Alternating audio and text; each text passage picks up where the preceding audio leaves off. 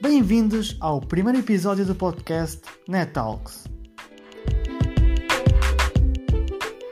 Temos hoje connosco o Francisco Guimarães, treinador de futebol desde os 15 anos, embaixador para a integridade no desporto, analista e comentador na Sport TV, tendo apenas 23 anos. Olá, Francisco. Olá, Felipe. Olá, Daniela. Olá, Laura. Conta-nos como é que percebeste o teu dom tão cedo e definiste os teus objetivos tão cedo, visto que, se formos a ver, normalmente as pessoas só se apercebem, só têm a certeza do que querem numa idade mais avançada. Foi com alguma sorte, eu sempre fui uma pessoa de desporto, experimentei todos os desportos e mais algum e desisti de todos. E de repente encontrei ali no futebol, por causa do Euro 2004, realmente uma paixão um bocadinho diferente das outras que me fez não desistir. Depois percebi que não tinha talento suficiente para ser jogador e comecei a desenvolver um, um gosto grande pelo treino, pela liderança, pela forma de lidar com os jogadores, porque é que os treinadores que eu tinha falavam comigo de determinada forma, com outros jogadores falavam de outra, eh, porque é que fazíamos aqueles exercícios e não outros e comecei a perguntar muito aos meus treinadores e a certa altura percebi que isto realmente podia ser um caminho, eh, o de ser treinador, e sempre lhes pedi muitos conselhos, muitas ajudas, livros para ler, conferências para ir assistir, etc. E sempre tive um, um apoio brutal até que, até que um dia eu era iniciado, era sub-15, fui convidado para ser adjunto de um dos meus antigos treinadores e tive que tomar uma decisão, tive que deixar de jogar. Então tu veste, tu eras jogador, certo? Era jogador e mudas de repente para treinador e vais treinar jogadores mais velhos do que, do que tu. Uh, em questão de impor respeito, talvez algum respeito por parte, né? porque jogadores mais velhos nem que fosse só 2, 3 anos, não é? E tu assumes um papel de líder, praticamente, embora adjunto, é como se fosse um líder para, para os jogadores. Como é que encaraste essa, essa mudança e como é que evoluíste até agora, não é? que ainda continuas a ser treinador, como é que evoluíste em termos de líder e a tua importância de ser um bom líder, vendo várias maneiras de ser líder, claro. Felipe, eu acho que tu devias pedir desculpa porque acabaste de ofender todos os jogadores de futebol. Me disseste que eu era jogador.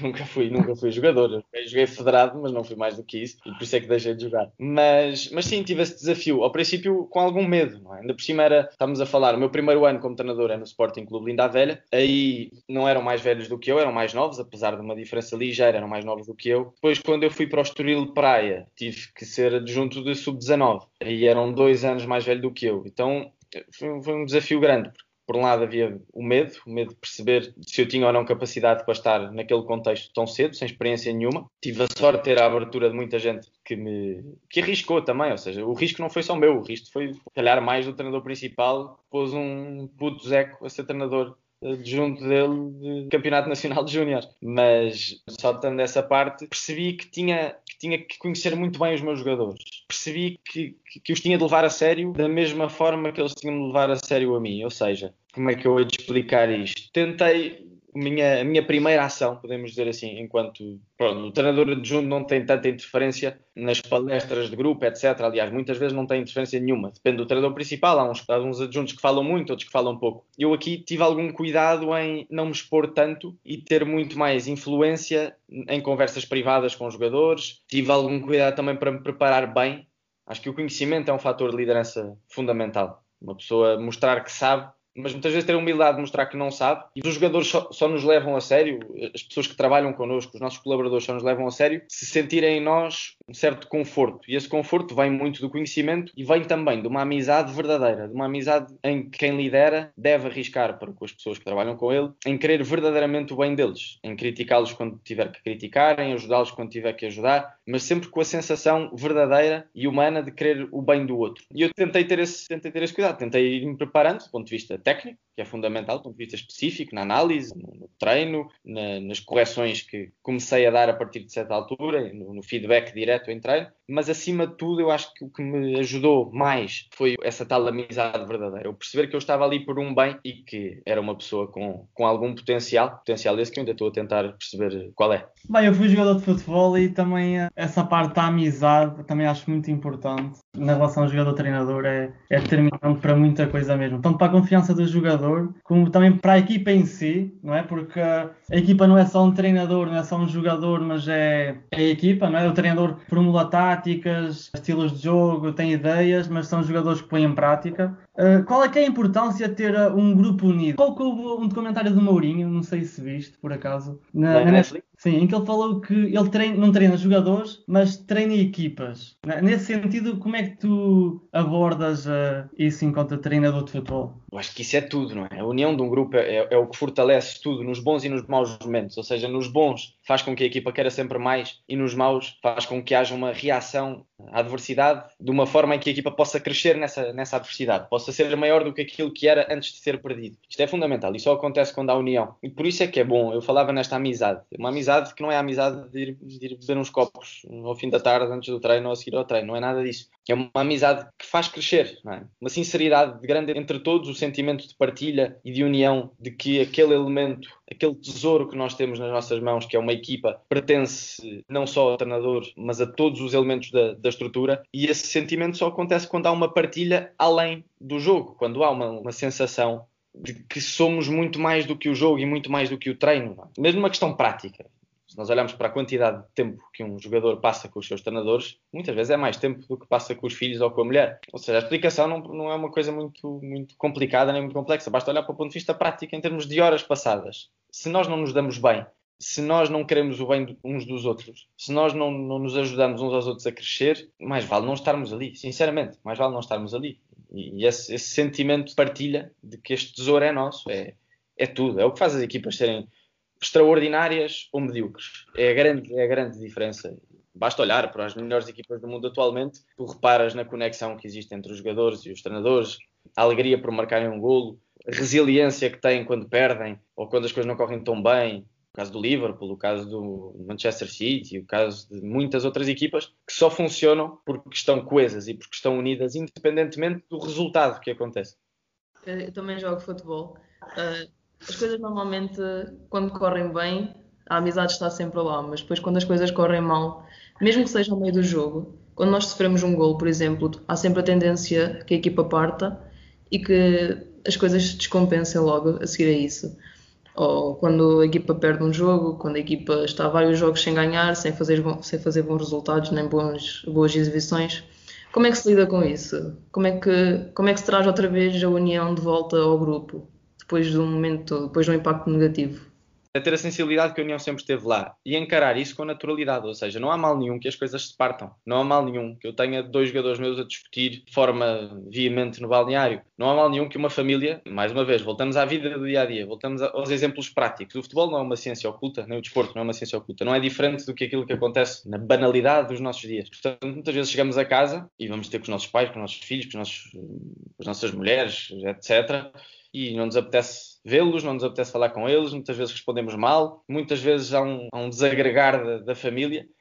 E há que encarar isso com, com naturalidade. Tem que haver um trabalho prévio de, daquele sentimento que eu estava a falar, de sentimento de unicidade, sentimento que isto me pertence. Depois, quando eu acalmo, a seguir a uma derrota, a seguir a uma adversidade, a seguir a um momento em que as coisas não estão tão bem e eu estou em fricção com as pessoas que estão ao meu lado, eu tenho que ter o sentimento de que eh, isto só vale a pena se nos fizer crescer a todos. Não sei se me, fiz, não sei se me estou a fazer entender, mas. Sim, sim.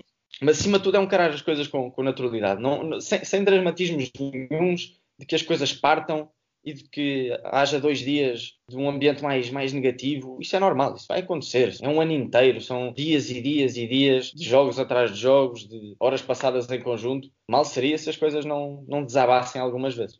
Exato. Francisco, tu foste muito cedo para outro país, para um país tão diferente, a Índia.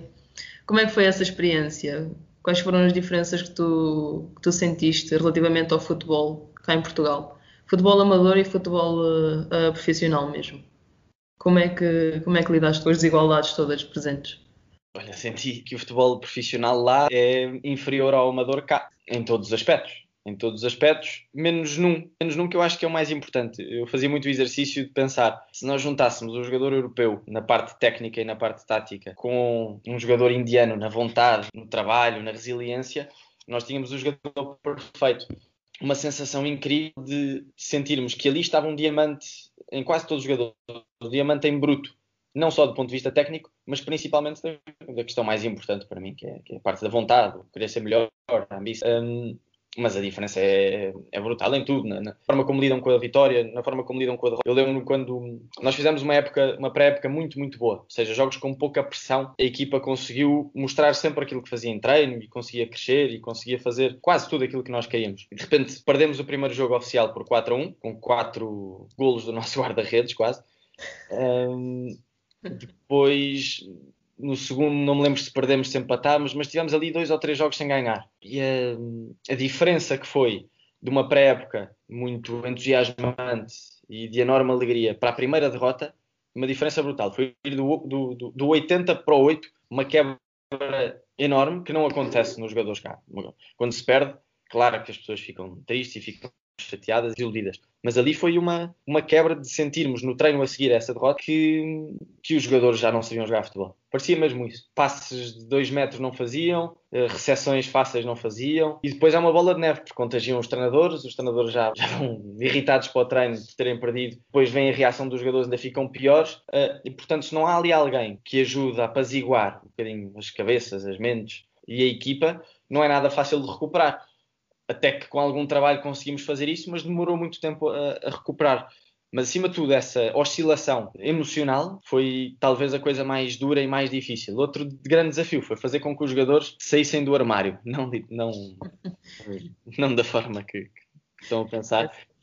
Mas, mas são, são, são, eram miúdos, era uma equipa de miúdos, apesar de ser sénior, tínhamos uma média de idades muito baixa, e as pessoas na Índia daquela idade estão habituados a ser comandados desde cedo. Tudo, tudo é em regime ditatorial, na família, nas equipas. Então fazer com que os jogadores se sentissem livres, livres de jogar, livres de falar connosco, livres de se rirem, livres de chorarem, se fosse preciso, foi um grande trabalho. E por isso é que nós não estávamos preparados ainda para perder nem para ganhar naquele primeiro jogo. E, portanto, demorou algum tempo até apaziguar. Mas estes foram os, os grandes desafios. E depois, coisas mais, mais pequeninas do dia a dia: a comida, o picante, os cheiros, a sujidade, as coisas boas também, a beleza, a forma como a espiritualidade daquele país, o, o trânsito, sei lá, é tudo tão, tão diferente que, que se tu não te adaptas nós muitas vezes temos aquela tentação de, de querermos ser, ser, iguais em todo o lado, não é? E eu acho que há mesmo personagens para encararmos, sem deixarmos de ser aquilo que somos, mas se nós não nos adaptamos, e isto é uma grande lição para a liderança, se nós nos adaptamos às pessoas que estão à nossa volta, nunca vamos conseguir ser líderes competentes. E, e eu acho que na Índia cresci muito nesse, nesse aspecto, porque só há uma forma de ter sucesso ali, é adaptar-te e sobressaíres depois com aquilo que tens de bom teu, mas deixaste-te envolver, não, não, há, não há mal nenhum nisso, não, não te perdes a meio do caminho. Ok. Uh, nesse, aspecto, uh, na Índia, há, acho que toda a gente tem noção disso, há uma grande. Comparativamente com Portugal, as desigualdades económicas são absurdas, não é?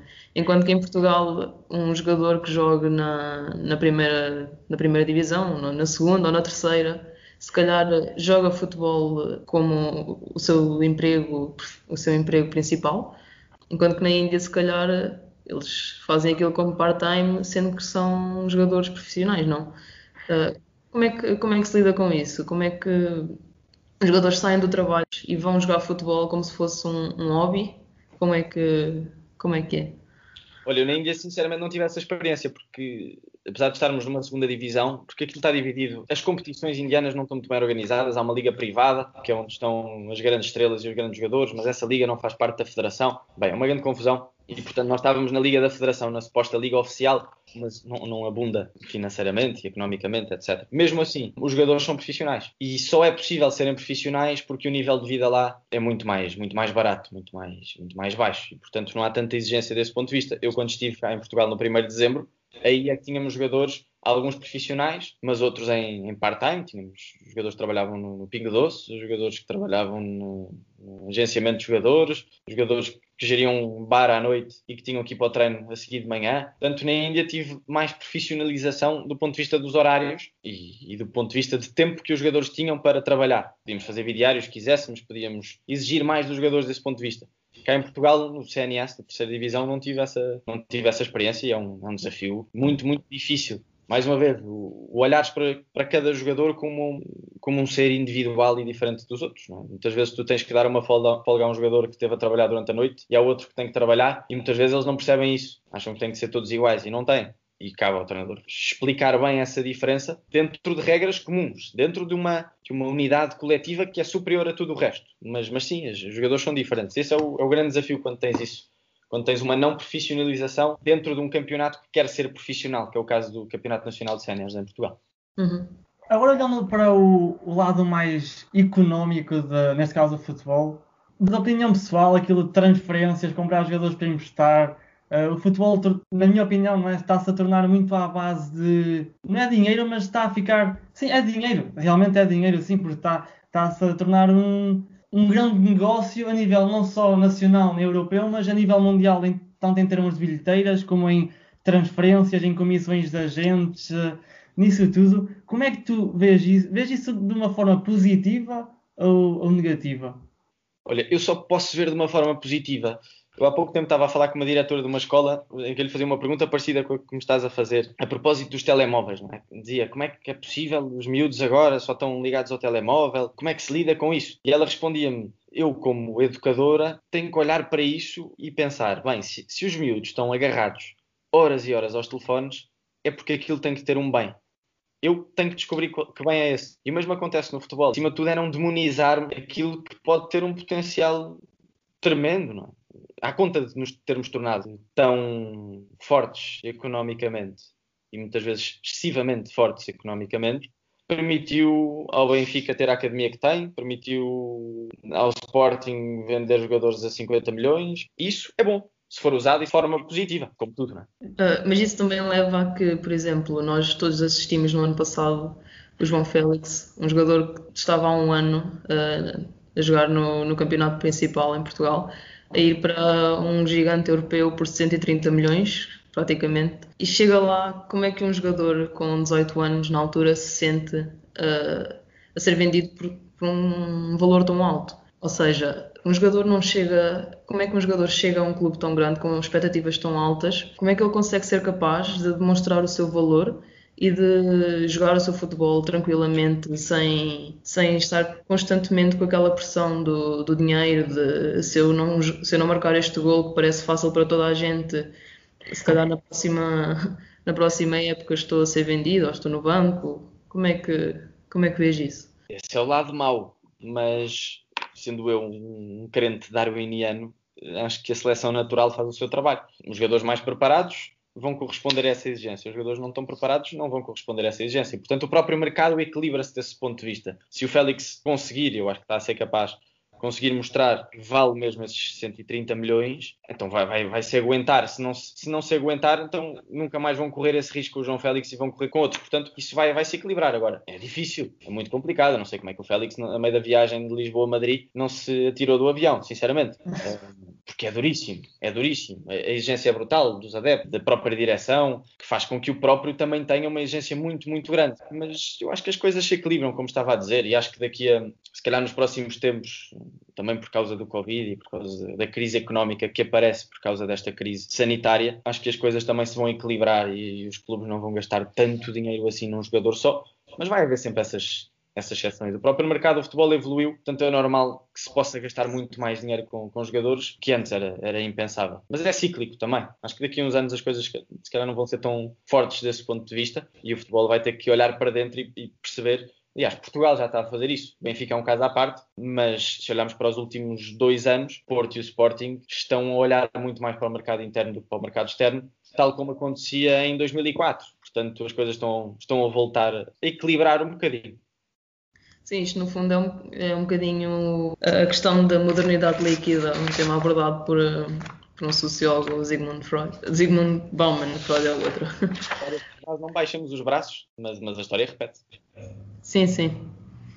Uh, outra coisa, tu falas muito na importância de, de se ter um centro, de, de, se estar ligado a alguma coisa, à espiritualidade, uh, tanta coisa.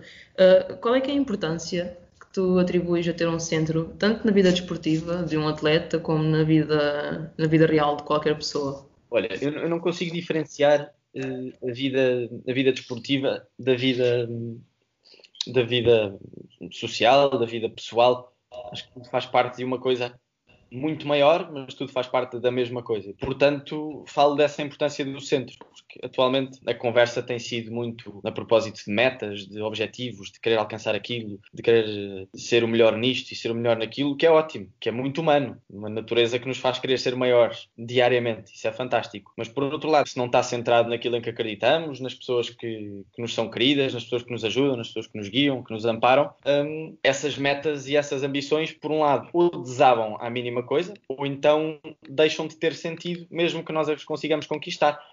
Mais uma vez, olhamos para a vida prática. Os casamentos atualmente desmoronam-se com uma facilidade tremenda. Também tem a ver com isso. Para que não acontece só no desporto, não acontece só o desespero em relação à adversidade, não acontece só no desporto, acontece em todos os, os âmbitos da, da, nossa vida. E, portanto, se não estamos centrados, não estamos bem focados, mas se não estamos suportados por alguma coisa que nos segure nos bons e nos maus momentos, a possibilidade de crescermos, mesmo quando ganhamos ou quando perdemos, quando as coisas correm melhor ou quando as coisas correm pior, a probabilidade é mínima.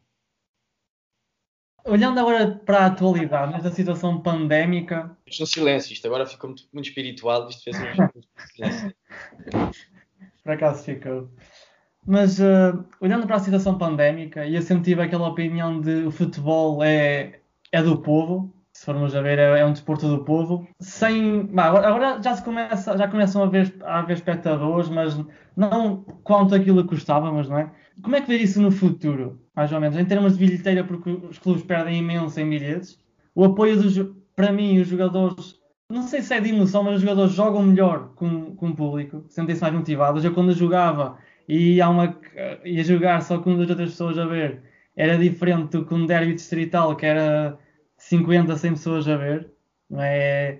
Joga-se com, com, muita mais vontade.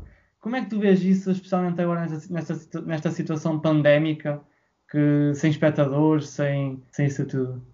Olha, vejo, vejo com alguma com, com alguma perplexidade e com alguma pena, em primeiro lugar, devido à dualidade de critérios que se está a aplicar nos sítios e não se está a aplicar noutros. Acho que já há condições para haver público no futebol e, e, portanto, deveria haver, na minha opinião, por uma variedade grande de critérios, não vale a pena estar aqui a falar, mas realmente o, o grande impacto que isso tem, acho que não é na, na parte da bilheteira, porque, infelizmente os clubes em Portugal não vivem da bilheteira, mas a qualidade do produto fica muito melhor, como estavas a dizer, Felipe, fica, fica muito mais apetecível e, portanto, a quantidade de patrocínios, os direitos televisivos, tudo o que aparece por causa do público, por causa da qualidade do espetáculo, desapareceu um bocadinho e por isso é que os clubes estão financeiramente à rasca.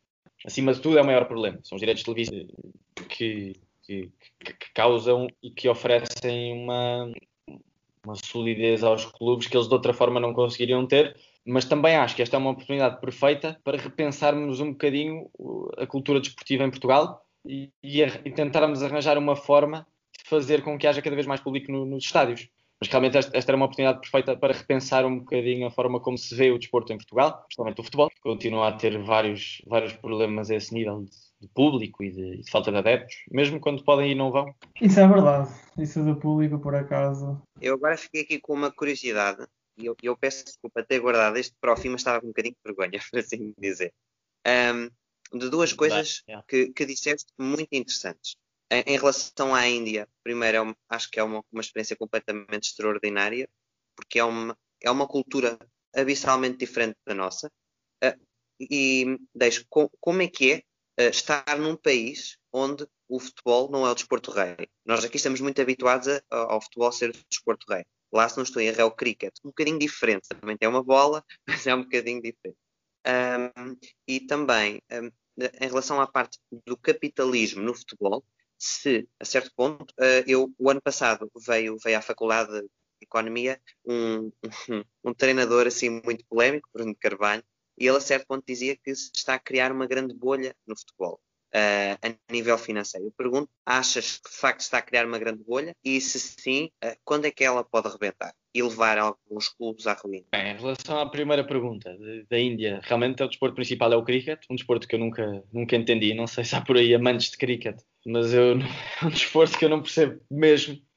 Mas lida-se com alguma frustração, não é? Nós treinávamos ao lado de um campo de cricket, o campo de cricket estava sempre verdinho, impecável, regado, com 30 indianos a limpar o, o campo e a cuidar do campo, e, e, o nosso campo estava um batatal, cheio de buracos, e portanto lida-se com alguma frustração, mas ao mesmo tempo encara-se com alguma humildade, dizendo é o que é. Não no sentido de conformismo e dizermos não, nós não temos que cuidar dos nossos campos e não temos que zelar pelas condições estruturais do, do nosso trabalho, não é isso. Mas há coisas que realmente não podemos mudar e nós na vida temos que escolher as batalhas que, que as batalhas que, que combatemos e portanto esta era uma que sinceramente podíamos desistir porque não havia nada a fazer, tínhamos é que nos adaptar. Em relação à segunda, hum, relembra-me lá, tinha a ver com a bolha de futebol.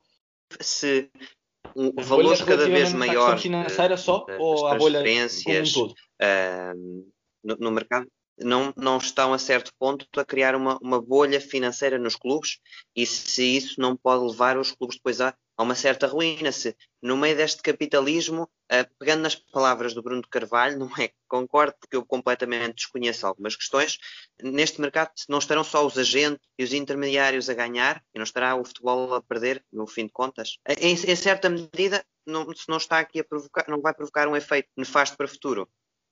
Sim, em alguns aspectos, sim. Nos clubes que não estão a conseguir controlar isso, sim. Nas federações que não estão a conseguir controlar isso, sim.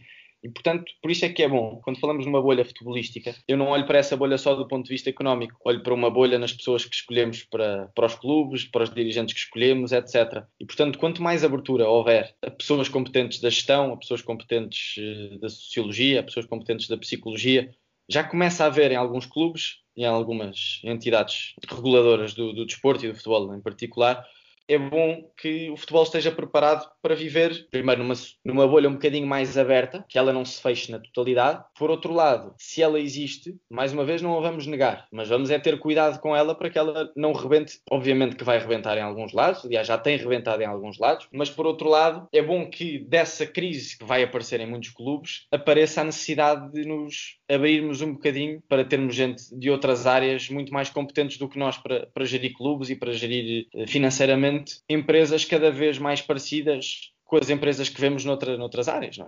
Neste momento, o que é que difere Porto de, de, de Lipton? Não difere assim tanta coisa do ponto de vista da gestão. Claro que há um imediatismo mais complicado de gerir, em termos de.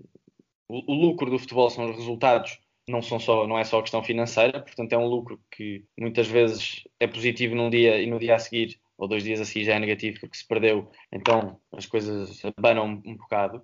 Mas, mas é bom que se perceba que realmente os clubes se tornaram empresas e isso não é necessariamente negativo. Esse capitalismo não é necessariamente negativo. É negativo se isso provocar ruína, mas isso só vai provocar ruína se os clubes não estiverem preparados para viver com, com muito.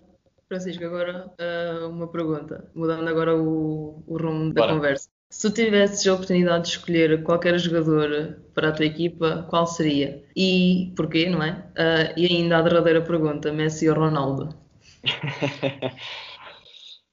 Se eu tivesse que escolher um jogador, é assim, eu sinceramente é uma conversa que tenho tentado por, por não a ter muitas vezes e para fugir um bocadinho a essa pergunta.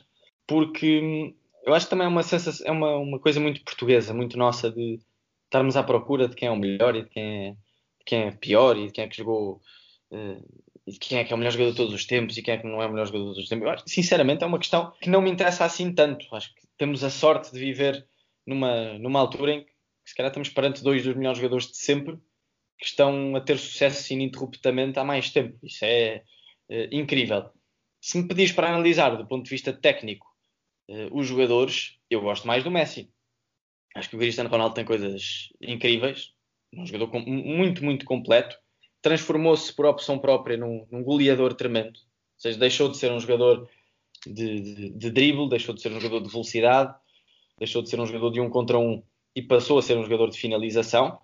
Tem tudo a ver com uma ambição que ele tem de ser o melhor, o jogador que mais recordes bateu na história e em princípio vai conseguir, aliás, já tem conseguido isso. Portanto, é um jogador focadíssimo e acho que qualquer pessoa de outra área tem muito a aprender com o Cristiano Ronaldo do ponto de vista mental. Um, gosto mais do Messi do ponto de vista futebolístico porque o considero mais completo. É um jogador que, na minha opinião, decide melhor e decide de forma mais variada em mais zonas do campo. Se calhar, tecnicamente, do ponto de vista individual, técnico, de cabeceamento, de passe, de, ou pelo menos de cabeceamento, de jogar com o pé esquerdo e com o pé direito, o Ronaldo é mais completo, mas para mim um jogador ser completo não é isso. Um jogador ser completo é ser capaz de, quando está a deparar com os problemas que acontecem no jogo, ele consegue resolver bem. E o Messi nisso tem uma taxa de sucesso inacreditavelmente superior a muitos outros do, do, jogadores do, do, do, futebol mundial. E portanto, isso para mim é que é ser completo. Tem muito a ver com a tomada de decisão. Agora, se eu tivesse Ronaldo na equipa, não me importava. ok. É um jogador, é um jogador que eu admiro muito, muito, muito. Tem uma capacidade de liderança, calhar em termos de liderança, tem mais impacto que o Messi. Agora, na parte tática e na parte técnica, eu gosto mais do Messi porque o considero mais completo nesta, nesta visão que eu estava a dizer. E se tivesse que escolher um jogador, uh, um qualquer jogador, mesmo sem ser o Ronaldo ou o Messi para a tua equipa, qual seria? Depende muito como é que a equipa joga, depende muito de quem são os jogadores, depende muito quais são as necessidades. O tópico é se tivesse tudo perfeito, Imagina que a equipa era perfeita, que, que, se adaptava sempre e que etc. Eu tinha a sorte de escolher um jogador ainda para acrescentar mais qualidade à perfeição existente. Quem é que eu escolhia? Atua a jogador atual ou o jogador eh, que já não joga, retirado? Podes dizer os dois. Então é assim, vou só falar na minha geração. Os jogadores que vi jogar e que, e que vibrei a vê-los jogar. Escolhia o Iniesta, talvez, e jogador que atualmente está assim ao mais alto nível. Quem é que eu escolhia? Quem é que eu escolhia? Boa pergunta. Talvez o De Bruyne. Uhum. Só escolho médios, que chatice. Mas é o que é. Agora, para acabar, uh, um livro, um momento e uh, um filme que te marcaram ou que te fizeram crescer de alguma forma. Um livro de, sobre desporto, sobre futebol ou um livro qualquer? Um qualquer. Um que te marcou, que te fez crescer e, e algo, ou algo do género. Um livro, um momento ou um filme? Então, um filme, O Clube dos Poetas Mortos. Estava indeciso aqui entre vários, mas talvez o Clube dos Poetas Mortos. É um, não sei se vocês já viram ou não. Eu, Nunca... não. Eu também não. Tenho que ver. não, é um grande filme que tem muito a ver com, com isto que falamos, com isto que falamos hoje. É sobre um professor que é muito marcante para os alunos, porque o professor tem a noção e tem, tem a capacidade notável de perceber o desejo que cada um tem no, no, no coração, independentemente de, de, das aulas e das notas, etc. Era um professor bastante exigente, mas, mas que vai além disso vai, vai à vida, vai, vai ao, ao cerne da questão, vai ao tutano do jogador, uh, do jogador, neste caso dos alunos. Portanto, foi um filme que me marcou muito. Um livro, um livro, um livro, boa pergunta. Eu já, respondi, já respondi isso e respondo sempre o mesmo, que é, o, que é um livro do, do Rilke, que era um poeta, e o livro chama-se Cartas a um Jovem Poeta. Mas para eu não dizer sempre a mesma resposta, tenho que pensar aqui no outro. hum, devia estar mais preparado para esta, para esta, parece aquelas aquelas entrevistas de alta definição, as pessoas nunca estão preparadas para, para a última, sabendo que ela já vai surgir. é a pergunta. Eu sabia que ia surgir. Ora bem, o livro, uh, o livro sexto, da Sofia de Melbrenner, um livro de poesia, e apesar da poesia supostamente ser vista como uma coisa muito difícil, a poesia da Sofia de Melbrenner é uma poesia muito terrena. Fala sobre pedras, fala sobre mar, fala sobre água, fala sobre a casa. É uma coisa que nós identificamos no imediato. Portanto, quando identificamos algo que é tão próximo de nós, conseguimos dar uma interpretação nossa. E a poesia da Sofia de Malbrana é muito, muito simples. O momento. Momento, momento, momento. Olha, o momento foi quando voltei da Índia e percebi que ia estar desempregado pela primeira vez e, e que tinha que fazer alguma coisa à minha vida. Ainda por cima não era licenciado na altura, ainda não sou. Estou a fazer uma licenciatura que comecei este ano. Mas, mas eu voltei um bocadinho sem chão, sem perceber o que é que ia ser o meu futuro, sem clube para treinar, já não tinha, já não tinha aulas, ia fazer o curso de treinador, mas isso era pouquinho e não me ocupava o meu dia a dia. E portanto foi uma, uma, uma lição de grande humildade e de, de olhar para a realidade. No fundo, olhar para a realidade e, e tentar perceber o que é que ela tinha para me dar e, e com abertura, com muita, muita abertura. E, e eu não, não estou a treinar há dois anos, não estou em erro, exatamente por causa dessa abertura. Tenho a certeza que vou voltar não sei quando, mas tenho a certeza que vou voltar. Mas, mas ajudou-me muito a perceber esta abertura de que, mesmo que nós tenhamos muitas metas e muitos objetivos por alcançar, elas não podem estar dissociadas da realidade, daquilo que nos acontece no dia a dia. E aquilo que me aconteceu foi uma oportunidade de, de emprego noutros sítios, uma oportunidade para, para, estudar outras coisas e que, no fundo, me vão tornar um, um treinador muito mais completo e muito melhor. Agora, para terminar, é? agradecer-te por teres aceito o convite. Obrigado. Uh, eu, eu não, por acaso não conhecia o teu trabalho, a Laura conhecia, ela é que deu a, a sugestão, eu fui vendo né, para me informar e tudo mais e, e gostei também. Uh, é agradecer-te por isso. E foi o primeiro episódio de Net Talks com Francisco Guimarães.